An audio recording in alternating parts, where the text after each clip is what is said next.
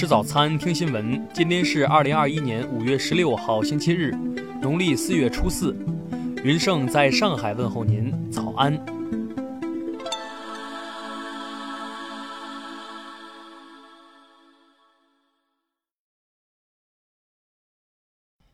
首先来关注头条消息。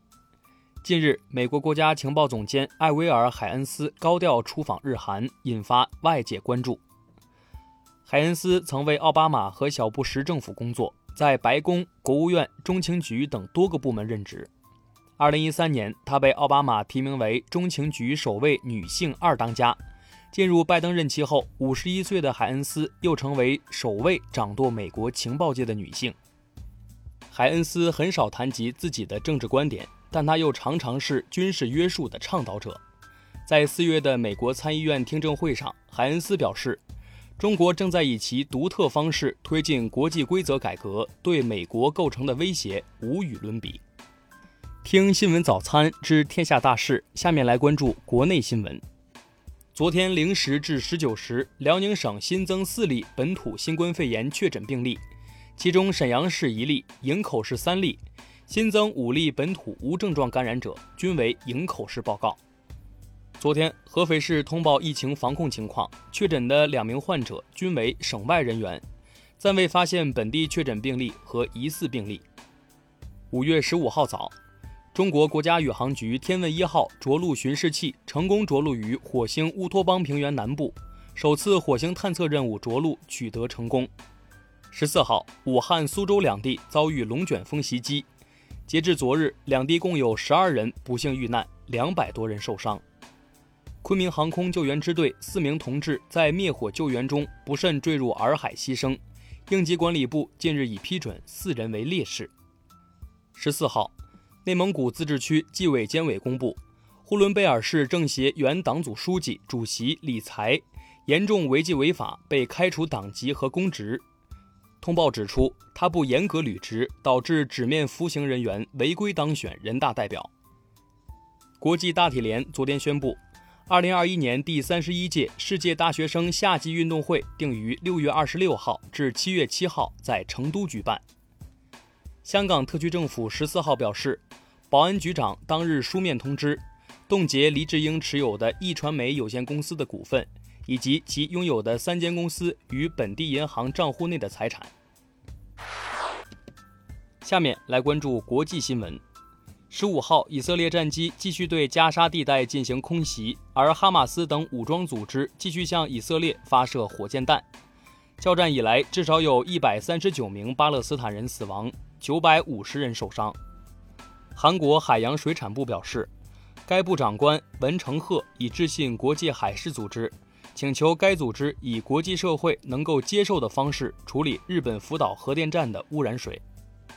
美国俄亥俄州哥伦布市一名黑人男子去年被一名白人警察开枪打死，哥伦布市政府与黑人男子家属十四号达成和解，赔偿对方一千万美元。美国国土安全部发布了一份新的国家恐怖主义咨询系统公告称。极端分子可能会利用放松新冠肺炎疫情限制的机会，趁人群聚集机会，对更广泛的目标发动袭击。近日，美国共和党内讧不断，继该党三号人物切尼遭其党内议员投票卸职后，一百五十多名美国共和党人联合签署宣言，要求该党与特朗普划清界限。据美军性侵犯预防与应对办公室发布的报告。该机构2020年收到7816件性侵报告，与2019年大致持平。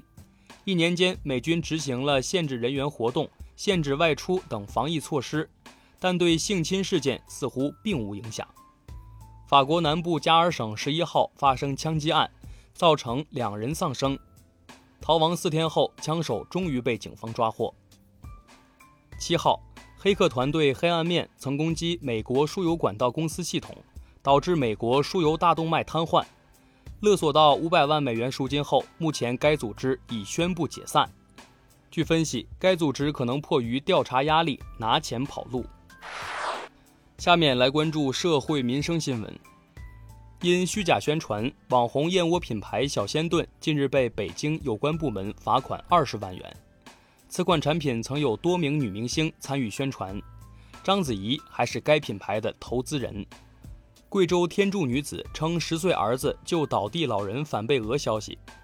昨天，天柱县公安局通报称，经调查，确系小孩骑车撞倒老人，负事故全部责任。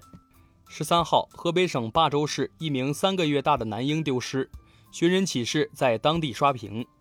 十四号晚间，当地警方发布案情通报，婴儿竟是被其母拐卖，已成功获救，身体状况良好。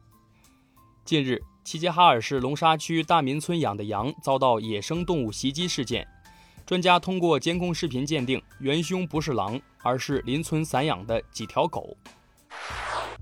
最后来关注文化体育新闻。当地时间十六号，受疫情影响推迟的二零二零年奈史密斯篮球名人堂的入住仪式将举行，科比的长女娜塔莉亚将代替父亲出席仪式。中超第五轮比赛中，刘健扑石破门，青岛一比零绝杀重庆。毕加索的画作《坐在窗边的女人》在美国拍卖，落锤价九千万美元，整个拍卖过程仅用了十九分钟。马伊琍代言过的奶茶品牌涉嫌诈骗，正接受调查。昨天，马伊琍工作室发布声明称，已提出解约，并向加盟商受害者道歉。